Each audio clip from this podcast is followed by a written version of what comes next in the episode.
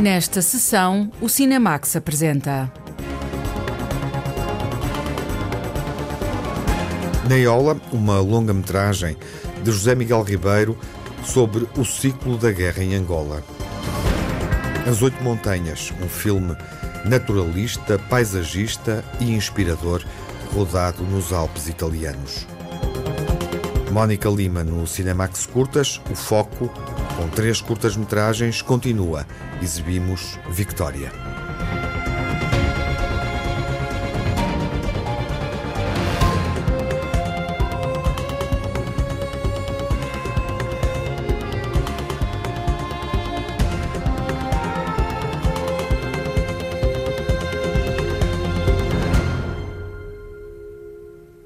Vamos escalar as oito montanhas e redescobrir um dos filmes mais tocantes da recente seleção oficial do Festival de Cannes. Uma dupla de realizadores filma um romance italiano, ampliando uma história de amizade inspiradora. A jornalista Lara Marques Pereira descreve esta relação que cresce ao longo do tempo no Vale de Aosta. A história de uma amizade profunda entre dois homens que se estende ao longo de 30 anos é contada no filme As Oito Montanhas, adaptado do romance homónimo de Paolo Cognetti, escritor que vive uma parte do ano recolhido nos Alpes italianos. Foi aí que a dupla de realizadores belgas, Felix van Groningen e Charlotte van der Meerst, passou tempo, durante a escrita do argumento, para interiorizar a história, o lugar e a língua. Levámos a nossa caravana, fomos até Itália alguns meses antes da rodagem. Levámos o nosso filho, queríamos mesmo integrar esta comunidade. Queríamos conhecer a língua ainda melhor, o que era essencial para o filme. E a autenticidade era muito importante para este filme. Por isso, todas as paisagens que aparecem nós fomos lá várias vezes, o que também é difícil porque é uma grande altura. Construímos uma casa a 2.100 metros de altitude. Fomos ao glaciar. Subimos umas montanhas nos Himalaias. Essa foi a nossa viagem, juntamente com a nossa fantástica equipa. Guarda che c'è un mondo fuori da qui. Non preoccuparti per me. Questa montagna non mi ha mai fatto male. Queríamos fazer este projeto em Itália e em italiano para descobrir um mundo que não conhecíamos bem, para conhecer atores fantásticos que não conhecíamos bem e mergulhar nisso tudo. Pietro e Bruno conhecem-se na adolescência, nas férias de verão, que aproveitam para transformar numa aventura permanente nas montanhas. São as únicas crianças da pequena aldeia que Pietro conhece como visitante e onde Bruno trabalha a terra e os animais. A vida encarrega-se de os separar durante vários anos, até ao reencontro, já adultos, para o projeto de recuperar uma casa em ruínas em plena montanha. A partir daqui, cresce uma ligação única, especial e inabalável entre os dois. A amizade no masculino, poucas vezes retratada desta forma, é um dos focos da história. Para mim não importa que sejam homens ou mulheres, consigo relacionar-me com eles pelo respeito que têm um pelo outro. Eles nem sempre conseguem encontrar as palavras certas, mas entendem-se e não há competição. Eu e o Félix adoramos estas pessoas que tentam encontrar o seu caminho na vida. Encontramos-las na adolescência, quando têm 11 anos, depois perdem-se um do outro, mas encontram-se novamente e nós seguimos-los até quando eles estão nos 40 anos de idade. É, na realidade, uma história épica que aborda temas essenciais da vida através desta amizade. Non pensavo di trovare un amico come Bruno nella vita. Né che l'amicizia fosse un luogo dove metti le tue radici e che resta ad aspettarti. Pietro é um homem solitário que ambiciona ser escritor e viajar pelo mundo para concretizar a crença das oito montanhas que estão no caminho para o centro que o podem conduzir a uma descoberta interior. Bruno é um homem em plena comunhão com a natureza mais dura e difícil e que deseja permanecer num único lugar e viver unicamente do que a Terra lhe proporciona. Os dois representam os extremos dos nossos tempos. O modo antigo de viver nas montanhas com os homens e ser autossuficiente está a desaparecer devido à forma como vivemos agora e a todas as novas regras. O mundo está a mudar. Isto não é unicamente uma coisa má. Encontramos novas formas de fazer agricultura biológica, mas ainda assim há valores deste outro tempo que estão a perder-se. Acho que o Paulo que escreveu o livro, tem um grande amor pelo Nepal e pelas montanhas, porque lá esta civilização das montanhas está viva. Pietro é o homem em movimento que decide passar um tempo no Nepal, uma experiência vivida pelo autor do romance e pelos realizadores. Isso também faz parte do livro a ideia de uma civilização que está a morrer aqui nos Alpes italianos, mas que está muito viva no Nepal. E nós podemos viver isso. Nós vivemos nos Alpes durante cinco meses e depois fomos um mês para o Nepal com uma pequena equipa para a aldeia que aparece no filme e que está a 4.200 metros de altitude. Però ci torni, no? Certo che ci torno. Casa nostra. Che ridi? Casa tua? No, no. Questa è casa di tutti e due. Félix e Charlotte deslumbram-se com a natureza e a relação destes dois homens entre si e com o mundo que os rodeia. O livro foi o ponto de partida para o filme, mas foi também uma descoberta preciosa na vida do casal de cineastas, como uma história inspiradora enquanto modo de vida. Nós vivemos na cidade, mas ansiamos pelo silêncio, por estar na natureza e encontrar dentro de nós uma espécie de silêncio meditativo, ouvir coisas diferentes e chegar a um nível diferente na nossa vida. Um bel falò, il pesce, un po' di montagne qua e là, e te. Fermo così, non ti muove. Grazie. Ecco. Io penso che potrei stare così per sempre. Io non vado da nessuna parte. What you, what we did with this movie and what we longed for in life. O que fizemos neste filme e o que queremos para a nossa vida juntaram-se. A busca destas personagens é nossa.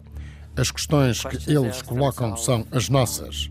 E a vontade de estar ali, que acho que se vê no filme, e é inatingível, porque somos pessoas da cidade e viver ali é mesmo difícil. O autor do livro fez isso, escreveu sobre isso, mas também teve de sair porque é muito difícil. Tens de ter crescido ali para conseguir fazer aquilo. As Oito Montanhas é um drama inspirador sobre a amizade entre dois homens e a relação com o imenso mundo de que fazemos parte.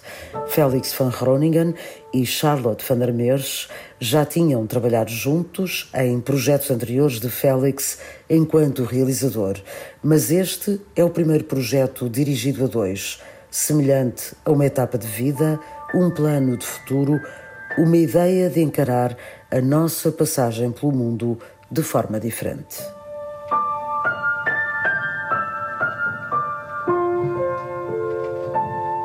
A paisagem dos Alpes italianos influencia a relação entre dois amigos, desde a infância até à idade adulta. É uma relação consolidada no tempo, rochosa, num filme onde podemos respirar o ar puro e sentir a força magnética de uma paisagem.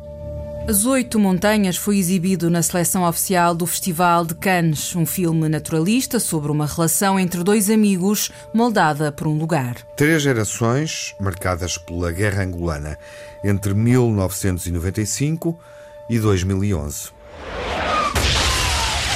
Anda, Nayor.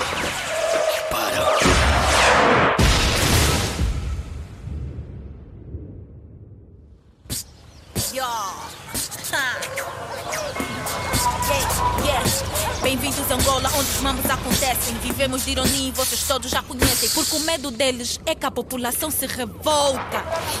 Yara, tu és uma rapper, não és o Rambo. Cantas e fuges. Eu prefiro essa prisão do que ficar trancada em casa com a minha avó.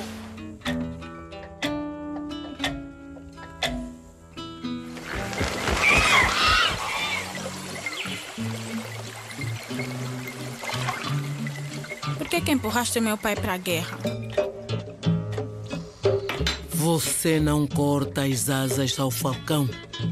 Dá-lhe carne crua para ficar forte. Carne crua não resultou para nenhum deles. Se não estavam aqui comigo. O filme Neiola, a primeira longa-metragem de animação do cineasta José Miguel Ribeiro, está em exibição nos cinemas depois de ter feito um percurso em festivais e em festivais onde recebeu, por exemplo, o prémio do público. É um filme que nos faz olhar para Angola, um filme português que retrata o impacto da Guerra Civil angolana na vida de três mulheres: Lelena, a avó, personagem secundária, Neiola, a filha, personagem principal e Yara, a neta, igualmente principal. É um filme inspirado numa peça, A Caixa Preta, de José Eduardo Agualusa e Mia Couto, uh, e que mostra os conflitos, a cronologia dos conflitos em Angola. José Miguel Ribeiro é convidado do Cinemax na Antena 1. Olá, José Miguel. Olá, Viva. obrigado pelo convite. De nada, é um gosto reencontrar-te para falarmos finalmente da longa-metragem, que demorou muito tempo a concretizar, que tem uma narrativa uh, totalmente angolana, é um filme português, é uma coprodução internacional, uh, há outros fundos europeus que sustentaram este, este projeto de, de um cineasta português, José Miguel uhum. Ribeiro, que está connosco. Uh, eu faço esta introdução para te perguntar, José Miguel, se é um filme português, europeu ou angolano? eu acho que o filme, é, a história é uma história angolana. O filme é um filme internacional porque teve a colaboração de criadores e, enfim. Eh, talentos de vários países, da Holanda, da Bélgica, de Portugal, eh, da França e de Angola, claro. E, portanto, eu acho que ele tem essa dimensão internacional, mas a história que nós vemos no filme é uma história angolana. Portanto, foram os europeus, eu e toda a equipa internacional da europeia, que fizemos, um, eh, enfim, um, o exercício de de nos colocar no lugar dos angolanos, de ver muitos vídeos angolanos, não só as músicas, enfim, a cultura, a história, mas também como, como se mexem os angolanos, como andam, como uh, o seu humor também, uh, a sua forma de estar. E foi isso que tentámos todos fazer. Estamos a falar de um filme que percorre quase duas décadas da um, da vida civil, social angolana, desde 95 até um, à segunda década do século uh, XXI, focando a atenção nestas uh, três mulheres que, no fundo, uh, são três, representam três gerações de mulheres angolanas. Uh, porque este foco em Angola, este interesse por Angola, que de resto, já agora, José Miguel Ribeiro, convém lembrar, é uma temática do filme, eh, de um filme anterior, a curta-metragem anterior, Estilhaços, uh, onde, enfim, filmavas, convocavas fantasmas da nossa grande guerra colonial uh, travada em África. Sim, eu acho que acho que nos acho que para mim foi uma oportunidade de sair do meu ponto de vista europeu e de me colocar do ponto de vista dos angolanos que também viveram enfim, neste caso não é a guerra, a guerra colonial, é mais a guerra civil, apesar de haver referências à guerra colonial também no uhum. filme. Mas uh, para mim foi uma oportunidade, com a ajuda do Miyakoto e do Aguarusa, que já tinham isso na peça de teatro, e depois com o contributo dos atores todos angolanos, enfim, da equipa toda uh, que contribuiu para o projeto, porque o, o filme é feito em equipa e, portanto, eu neste filme, se calhar ainda mais do que qualquer outro, uh, sinto que fui uma espécie de orquestrador do, de todos os talentos, portanto não, não me sinto, uh, não, não, não acordei com esta ideia na cabeça.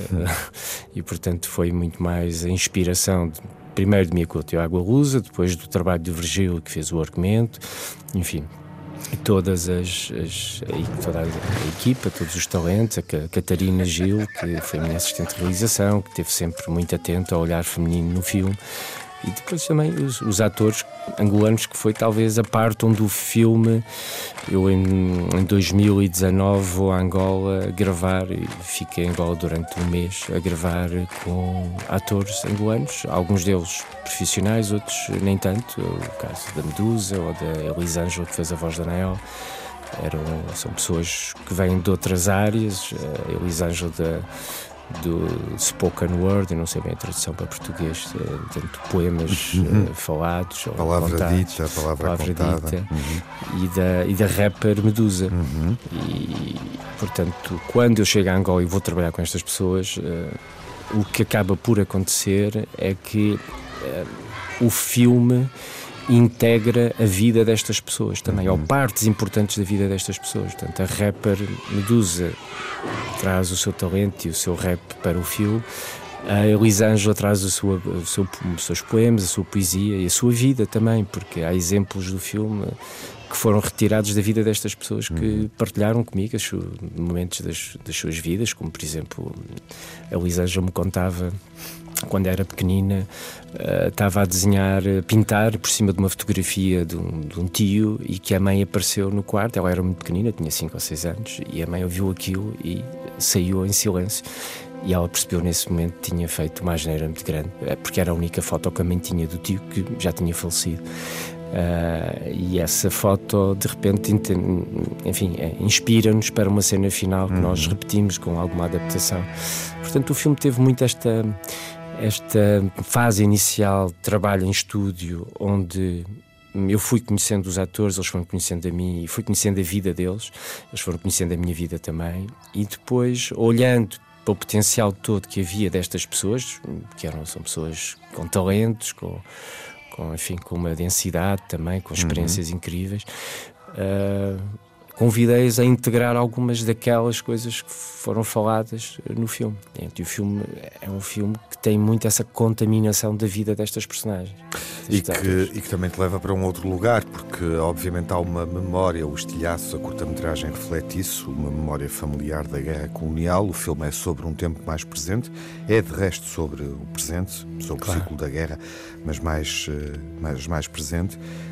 Um, e, e neste processo Sentes que mudaste de lugar ao descobrir esta realidade uh, africana uh, num território outrora português? Eu acho que sim, eu acho que... Acrescentou às eh, memórias familiares que tinhas do teu pai na Guiné-Bissau? Sim, e eu, de eu... outras guerras contadas, enfim, uh, na terceira pessoa? Hum, eu acho que sim, porque uh, no essencial, aquilo que é a guerra e o efeito que a guerra tem nas pessoas, isso é universal. E, portanto, nós portugueses, enfim, famílias dos portugueses que combateram lá e que uhum. vivemos essa guerra à distância, mas muito né, em cada uma das famílias. Há muitos portugueses assim que viveram em silêncio, porque, enfim, uh, foi um momento em que não se falava de de guerra colonial, a guerra ficou para trás, havia uma revolução, havia um país novo para construir e, e essas pessoas e essas famílias foram um bocadinho eh, esquecidas, digamos uhum. assim. Eh, mas, eh, mas elas tiveram que confrontar-se com esse, com esse sofrimento. Pronto, é um sofrimento em silêncio que tinha uma amargura. Né? diferente daquela que, que, foi a Guerra de Libertação, um, um, nome diferente para a mesma guerra que os angolanos chamam, Guerra de Libertação e de, de Independência, porque essa é a guerra que une os angolanos, essa é a guerra que dá sentido ao, ao esforço, ao sacrifício dos angolanos, foi terem conseguido a sua independência contra os portugueses, coisa uhum. Portugal não tem, não é? é aliás, a pergunta é faz ao contrário, que é porquê fazer esta guerra se sabíamos que nunca iríamos ganhar e sabíamos que, que isso só nos ia trazer sofrimento. Portanto, é uma, é uma, uma, uma, uma guerra diferente. Agora, a guerra civil entre os angolanos já é uma guerra com características um bocadinho diferentes, que eu também, enfim, não conheço em profundidade, mas que senti que é uma guerra ainda muito recente e que, que dividiu Angola e que começa, enfim, a, a esbater-se essa divisão e começa a haver uma, uma ideia de um país. Uh, agora, isso acontece. Agora, exatamente. Mas levou muito tempo, exatamente. É, é um filme sobre esse ciclo da guerra, desde a guerra colonial, passando pela guerra civil, e há obviamente uma continuidade, uma ligação. Também guerras que são travadas no presente, porque há outras batalhas por travar. Claro. Mas há mudanças que, que herança é que isso deixou, olhando para todo este tempo que, que passou e que o filme condensa, obviamente, nas personagens. Portanto, mudanças em relação a mim? Eh, Não, em, em relação, relação, a Angola. Angola. Angola. Sim. Olhando Eu... agora para Angola, reinterpretando a realidade, uhum. relembrando. Uh, enfim, acontecimentos e vivências no contacto com as pessoas. Uhum. Uh, ainda está presente essa, essa herança da guerra nas batalhas que são travadas no dia a dia? Eu acho que essa, essa herança vai manter-se enquanto houver eh, pessoas e famílias próximas daqueles que viveram a guerra e que foi violentíssima em, em Angola que uh, separou muitas famílias. Uhum. Portanto, há muitos órfãos, há, muitos, há muitas pessoas que desapareceram, não se sabe. E estas é três mulheres uh, vivem marcadas por isso também, obviamente. Claro, claro. E, e, e, o que é interessante nestas três mulheres é que elas viveram três guerras, não é? A avó uhum. viveu a guerra de independência contra os portugueses. A Naiola vive a guerra civil, mas enfim, parte para a guerra à procura do marido que foi combater e que e que ela quer recuperar para a sua família. Ela, enfim, a guerra da Anaiola é a guerra da família, na verdade, não é a guerra política, não está comprometida com, com as questões políticas. Uhum. E depois há a guerra da Iara, que é uma guerra do dia a dia do, das jovens de hoje e dos jovens angolanos de hoje, que, que, se manifestam através do rap, através das manifestações na rua, enfim, da demonstração do seu descontentamento em relação a injustiças que ainda acontecem hoje e que precisam de ser mudadas. Uhum. E essa é a força vital de um país, é, é a juventude, e é, e é importante ouvi-los, porque eles são também o caminho para, para as mudanças. E, portanto, eu acho que Angola, neste momento, conta com uma geração muito empenhada, muito envolvida de onde faz parte a Medusa também, uh, e muito a Medusa inconformada. Que é a Yara mais nova, a rapper. Exatamente, a rapper. Já vamos falar dela. Que combate também, curiosamente. Sim, né? claro. Estava a falar do combate da avó, combate da mãe, mas a rapper também combate, só combate com palavras. Uhum. Abandonou, abandonou as armas, mas a luta continua, como, como se diz em Angola. E esses são também os exemplos dos combates presentes e da forma como outros ativistas atuam. Já vamos falar da Medusa e do que inspira uhum. uh, e de como encontraste também inspiração para esta personagem. Há ainda a questão do peso do tempo, porque o filme uh, é um filme sobre as diferentes guerras. Está, está, presentes na vida destas três mulheres durante meio século, enfim. O filme demora nove anos, é uma década. Sucederam mudanças ao longo deste tempo. Não é no filme, claro que no filme foram sucedendo mudanças até o acabamento. Mas sucederam mudanças em Angola? Eu acho que sim. Eh, quando eu comecei a fazer, a trabalhar no filme, eh, na altura o presidente é o José Eduardo Santos, eh, estava a meio do projeto, foram foram presos os, o famoso caso dos 15 ativistas, mais duas, que foram, enfim, depois seguiu uma greve de fome do Lato Ibeirão e finalmente foram libertados, mas foi um momento que me inspirou também para, uhum. para a introdução da ideia de uma rapper no papel da Yara. Uh, e, portanto, neste momento existe outro presidente. Eh, eu acho que houve inicialmente expectativas altas de que haveria uma mudança e houve de facto uma, uma mudança. neste momento sinto que os angolanos já não, não olham para estas mudanças como mudanças tão, enfim, tão grandes como chegaram a pensar que seriam. Uh, mas eu acho que parece-me a mim que o tempo é outro. Uh, agora, é verdade também que uh, o confinamento, os últimos anos, uh, a maior parte do comércio em Angola é um comércio de rua. Se as pessoas ficam confinadas, não podem exercer a sua atividade dia a dia. Portanto, as famílias começam a passar mal. E esse, esse sofrimento ainda criou um, aumentou os níveis de pobreza do país. Uhum. Portanto, Angola está num momento difícil. Uh, e, enfim, os angolanos não tiveram uh, os apoios que os portugueses e os europeus tiveram aqui, na, na altura do confinamento. E, portanto, eu diria que a atual situação não é, não é fantástica. Não é fantástica, isto é, é uma, é uma situação de, de sofrimento para as, para as pessoas que estão todos os dias têm que, enfim, fazer a sua vida para, para viverem mais um dia, para, para sonharem um bocadinho mais, mas acho que há, há muito a fazer, como, enfim, como em todo, todo o mundo, não é? mas quem sou eu também agora para estar a falar com muito detalhe sobre Angola, uhum. do, que, do que li, do que vi, do que falei com as pessoas que durante estes nove anos, isto é o que, que me, me sobressai agora. Para saber uma opinião mais profunda, será preciso perguntar aos angolanos. Uhum. O filme é para ser visto em Angola. Uh, primeiro em Angola, antes, uh, em Angola antes de Portugal, correto? Sim, passou, Exato. estreou há duas semanas uhum. em Angola uh, e, e há notícias do impacto, da forma como está a ser recebido Sim, e também a expectativa que tens, o que é que desejas ou esperas, nós, esperas que aconteça com a exibição tivemos, do filme em Angola? Nós estivemos lá, claro que era importante para nós exibir o filme e dar o acesso às pessoas ao cinema. Agora, também é verdade que um bilhete em Angola não é, nem todas as pessoas podem pagar um bilhete para ir ao cinema em Angola. Portanto, é o público que poderá ver o filme em salas de cinema é sempre um público restrito, uh, comparando com, com, a população toda angolana. E por isso uh, veremos depois de que forma é que vamos conseguir eh, fazer o filme circular. Há algumas ideias, vamos ver se, se alguma se concretiza para que o filme possa chegar a mais pessoas do que aquelas que vão às salas de cinema.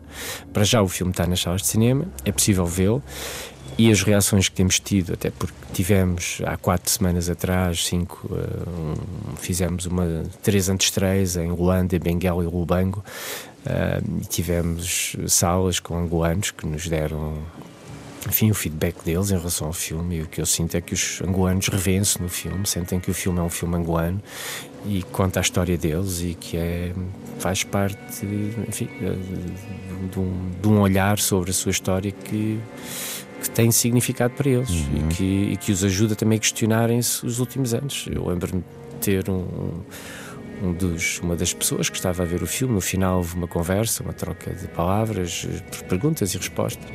E um angolano de, sei lá, 30 e poucos anos que se levantou e disse: Olha, não tenho perguntas para fazer, quero só agradecer uh, terem dado a oportunidade de ver este filme que me ajudou a viajar até à minha infância e, e encontrar enfim, nessa viagem uma espécie de redenção com, com, o, meu, com o meu passado também. Portanto, como imaginas, a guerra, uma, todas as guerras são mais, mas uma guerra civil é, é uma guerra difícil de olhar e de pensar. Eu acho que os angolanos ainda têm alguma dificuldade. Eu acho que enfim, os portugueses ainda têm com a guerra colonial, que é muito mais antiga. Portanto, imagina os angolanos com a guerra civil têm dificuldade em em falar sobre isso, se calhar em, em, em, discutir algumas coisas, acho que é muito recente ainda. Talvez este filme, por ser de animação e talvez também por não ser um filme político, ser um uhum. filme que tem como objetivo máximo uh, compreender esta relação destas três protagonistas, uh, com a, atravessar estes, estes dois conflitos que, que, que, as marcaram, mas também um enfim, quando falo nisto, parece que o filme é todo guerra. O filme também não é só guerra. Não, não. Né? A, Nayol é uma mulher é, apaixonada, sim, uma mulher cheia de amor que vai à procura do seu marido, movida por esse grande amor que ela tem na sua vida. E é isso que é, que é, que é motiva e essa dimensão está nos, nas imagens que. Uh, do sonho que, é, que, nós partilhamos com o público, que são baseadas nas ilustrações da, da Susa Monteiro, e portanto, essa, essa, existe uma dimensão poética no filme. Sim, e feminista também. E é um feminista, filme, exatamente. É um filme matriarcal e é um filme sobre a família e o desejo de família, uh, olhando para exatamente. mulheres que estão separadas. Uh, e é um filme que afirma uh, esse papel das mulheres. Isso é interessante no contexto atual em Angola. Como é que elas podem atuar?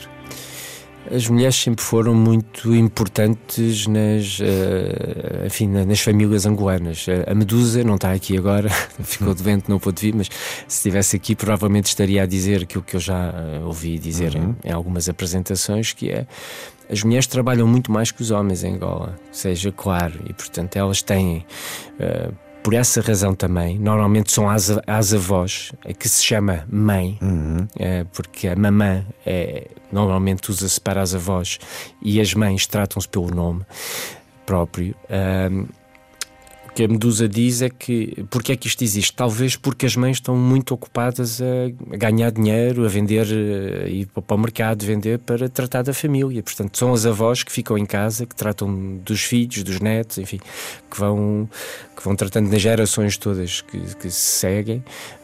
Um, e, e, as mulheres têm têm que, enfim, têm que encontrar formas de, de, de trazer sustento para a casa e resolverem o dia a dia, que não é fácil. Uh, e portanto, os homens, enfim, a Medusa nunca me falou uhum. em detalhe sobre os homens e a vida dos homens, mas dá-me a ideia que os homens são, são presenças nas famílias, às vezes um bocadinho Haverá diferenças, haverá famílias que, que a presença do homem é muito, muito importante e muito central, mas eu parece-me que são figuras que aparecem e desaparecem. Por exemplo, o pai da, da, da, Medusa foi um pai que, a partir de uma altura, saiu da família, portanto, ela cresceu sem o pai ao lado dela. Uhum. Uh, e e, e, acho que estes, estas, eh, estas histórias não são assim tão, tão, tão isoladas e, portanto, a mãe e as avós são, são figuras centrais nas famílias.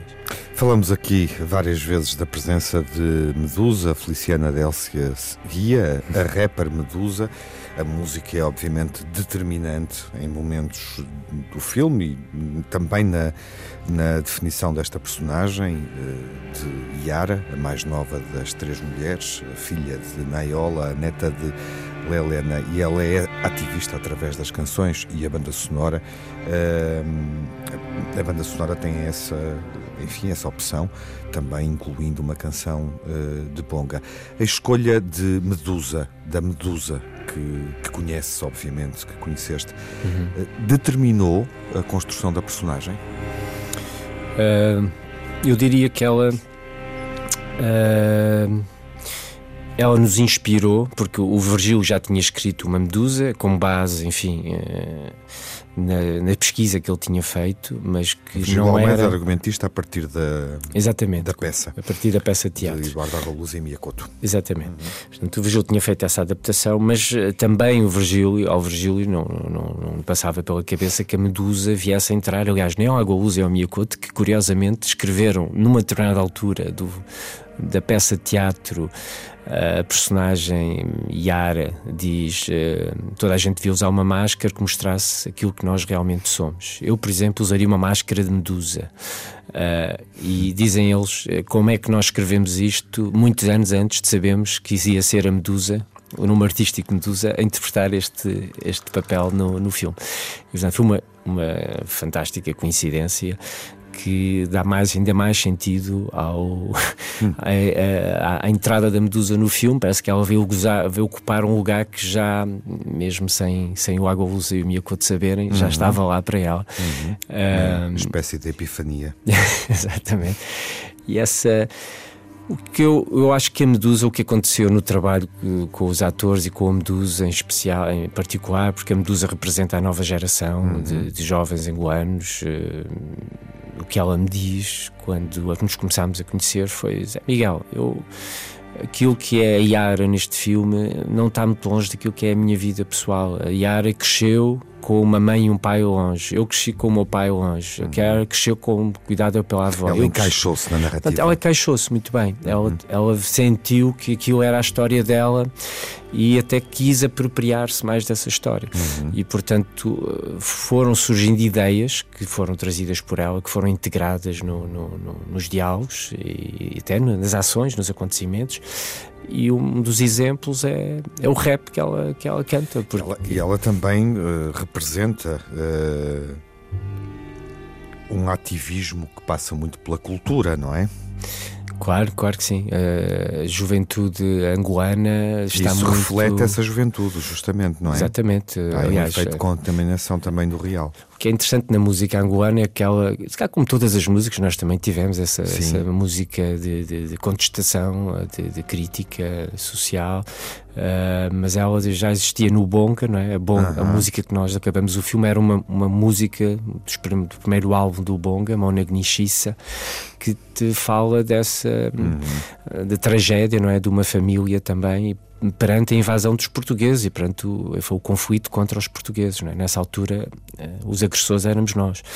Uh, e depois a Medusa, uh, muitos anos depois, eh, tem a sua música do gueto, não é? Em que fala exatamente da agressão às pessoas que ela vê cresceram ao lado dela, em que ela, inclusivamente, se diz: Eu sou uma privilegiada, porque eu tenho pão em casa, tenho comida, tenho coisas que eu vejo os meus amigos da rua hum, que não têm. Eu tenho que os levar para a minha casa para eles virem comer a minha casa. Uhum. E, portanto, uh, o sofrimento é, é difícil de, para nós, europeus, de imaginar.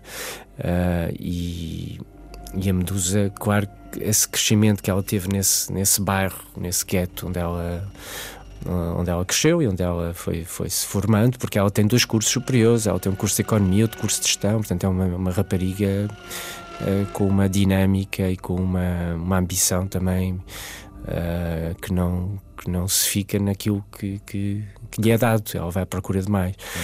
Uhum. E e essa música que ela faz do gueto é uma música onde ela eh, limita-se a, a, revelar eh, a realidade que ela vê todos os dias à volta dela. E, portanto, ela não está a inventar nada, está só a falar, inspirar-se naquilo que é a vida dela. E a música fala bem, uh, fala bem uh, pela personagem e também pelo contexto da personagem dentro do próprio filme. Uh, portanto, se calhar podíamos ouvi-la. Acho que sim, vamos a isso. Vamos deixar a Medusa. Sim, José Miguel Ribeiro, obrigado. Ah, obrigado também. Pela vinda uh, até à rádio, até à Antena 1, para esta conversa no, uh, no Cinemax e para convidar os espectadores a descobrirem a narrativa de Naiola, uh, mas que também é de Lelena e a de Yara. Até breve. Obrigado. Medusa MC. RMG. Coisas do meu gueto são coisas que acontecem no nosso dia a dia. Lá na minha banda, no meu gueto, Golf 2. Cala back, niggas.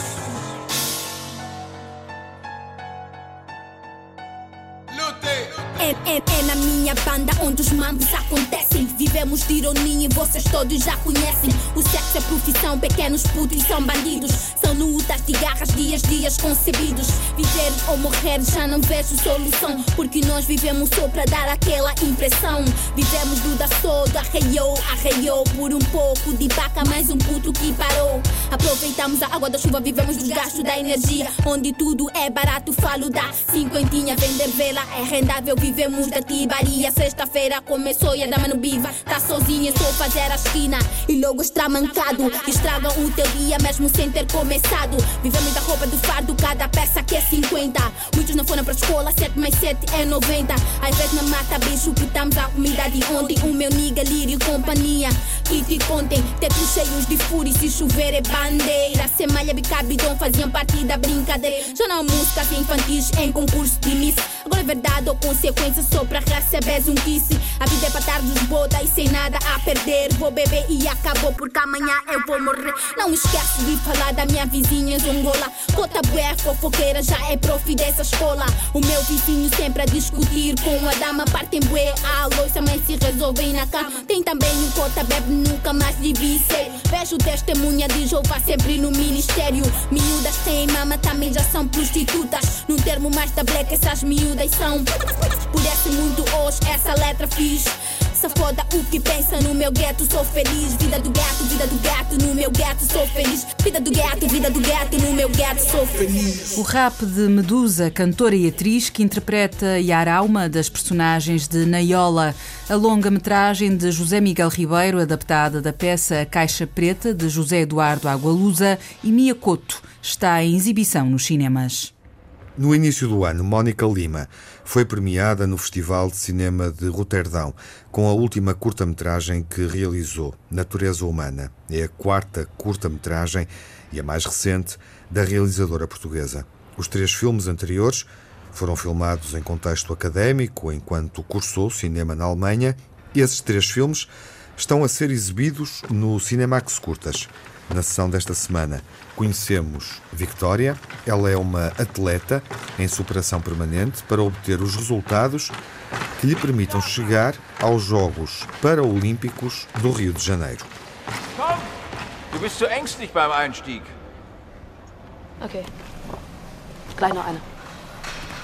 Nein, für heute reicht's. Wir arbeiten morgen weiter. Lass uns doch einfach noch eine machen jetzt. Vicky, ich sagte, es reicht. Übertreib's nicht. Hoje é a Vitória, a personagem que vamos uh, conhecer uh, melhor daqui a pouco, uma curta-metragem de fôlego realizada, concretizada no processo académico de Mónica Lima, a nossa convidada. Boa noite, Mónica. Boa noite. Bem-vinda a este segundo ato dedicado a uma personagem fortíssima, marcante. Um filme, eu diria, enfim, olhando para as três curtas-metragens que estamos a exibir e a partilhar, para este, para este conjunto de três filmes, um filme onde se revela talvez um maior cuidado de produção. Foi claramente o filme onde sentiste mais conforto do ponto de vista da produção? Curiosamente, o que foi mais difícil do ponto de vista da produção. Ou seja, isso é verdade? É uma coprodução com a televisão alemã, uhum. portanto que se que produz é, é, dois filmes sempre por ano de, dos alunos da, da Escola de Berlim um, e onde há mais dinheiro para fazer, para fazer um filme, mais dinheiro, faço esta expressão porque é sempre no, num contexto de escola, portanto, mais dinheiro do que qualquer outro dos filmes eh, de escola que, que se produzem na, na DFFP.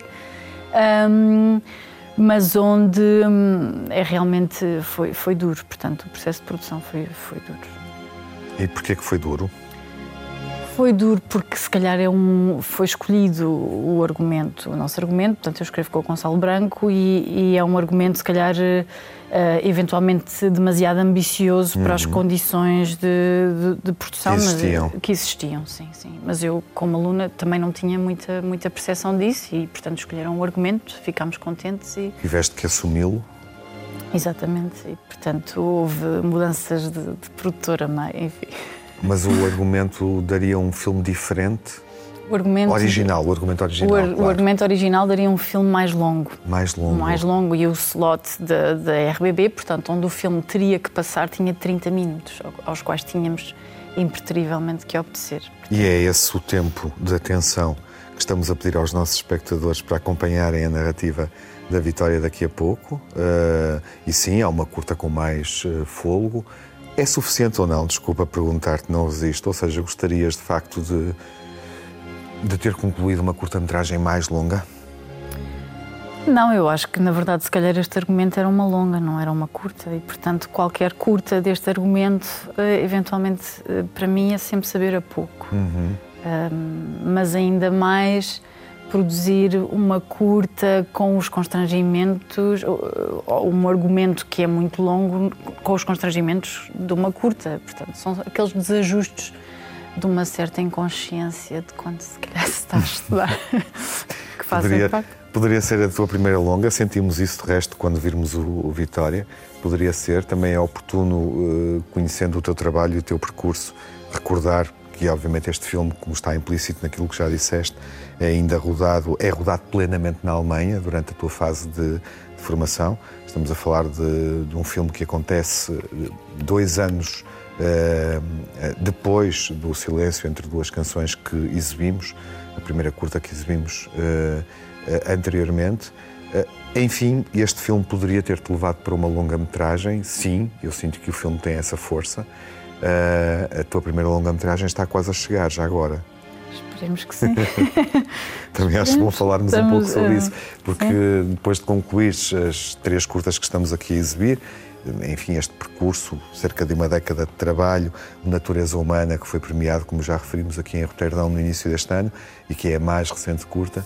Uh, o, o, próximo filme vai ser uma longa-metragem? Eu quero acreditar que sim, que vamos conseguir uh, financiamento para essa longa e que vamos conseguir uh, finalmente uh, rodá-la. Uhum. É o uhum. meu maior desejo neste momento.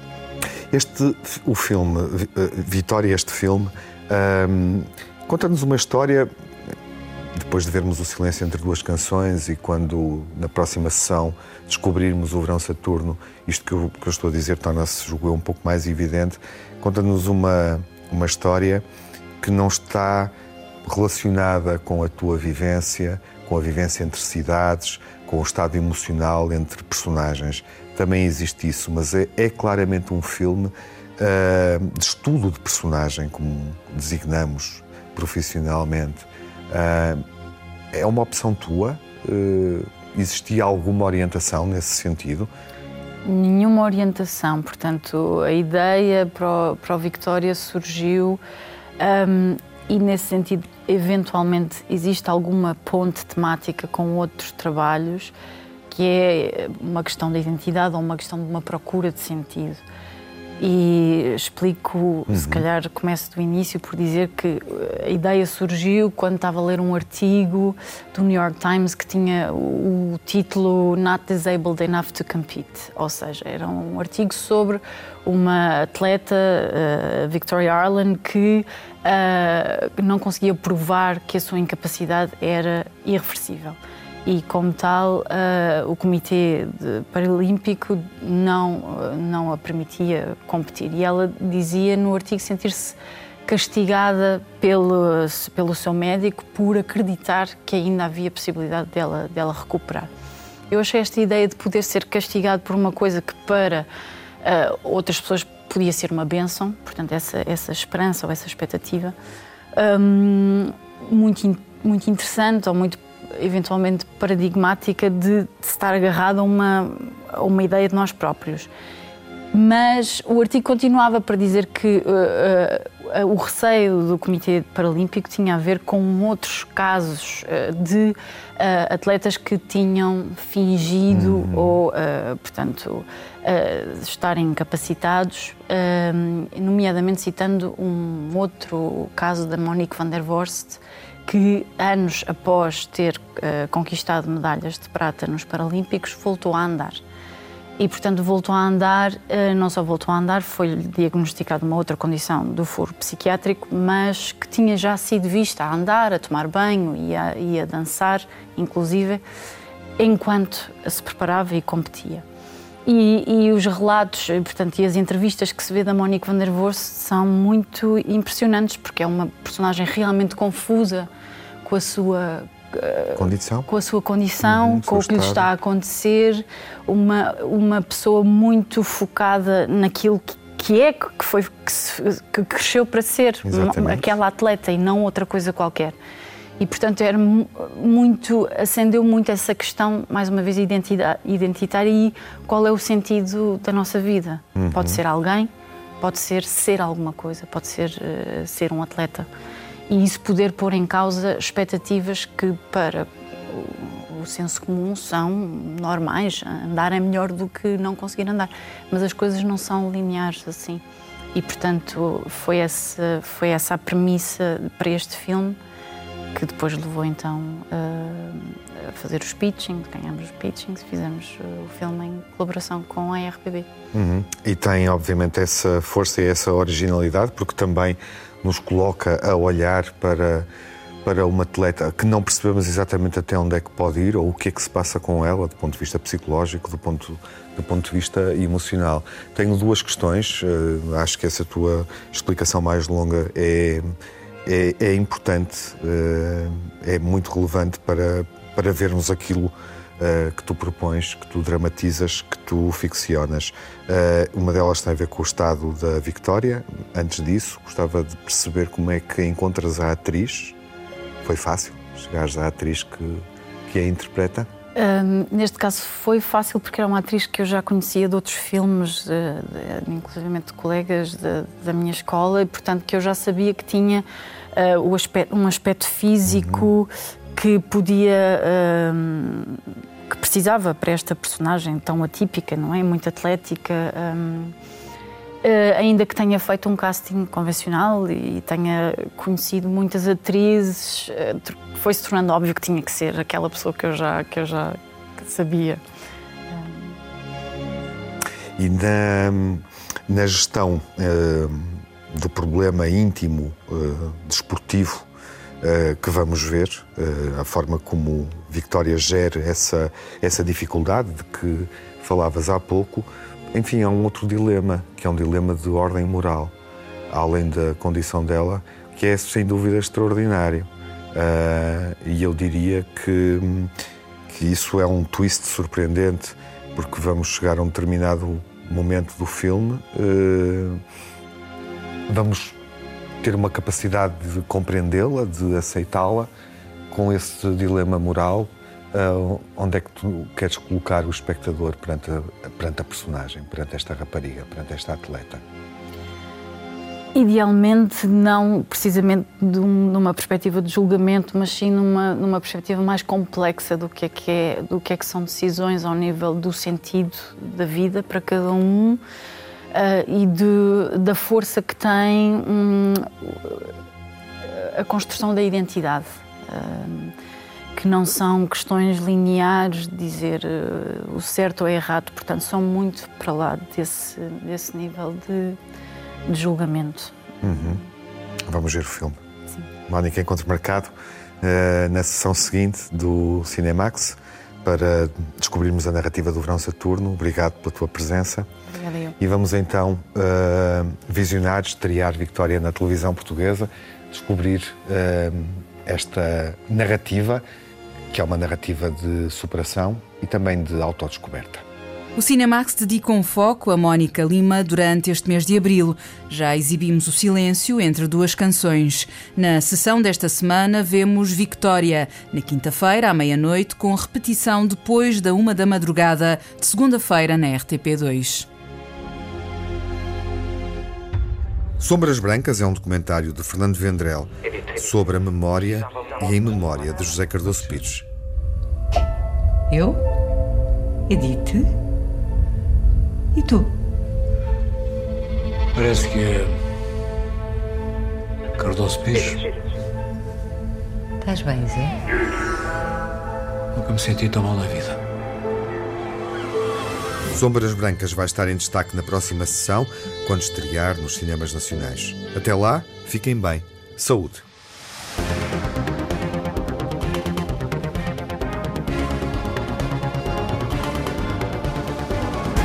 No Cinemax correm os créditos finais. Edição, coordenação de Tiago Alves e Lara Marques Pereira. Sonorização e pós-produção de Cláudio Calado. Banda sonora original de Cinemax, da autoria de Nuno Miguel e remisturada por César Martins.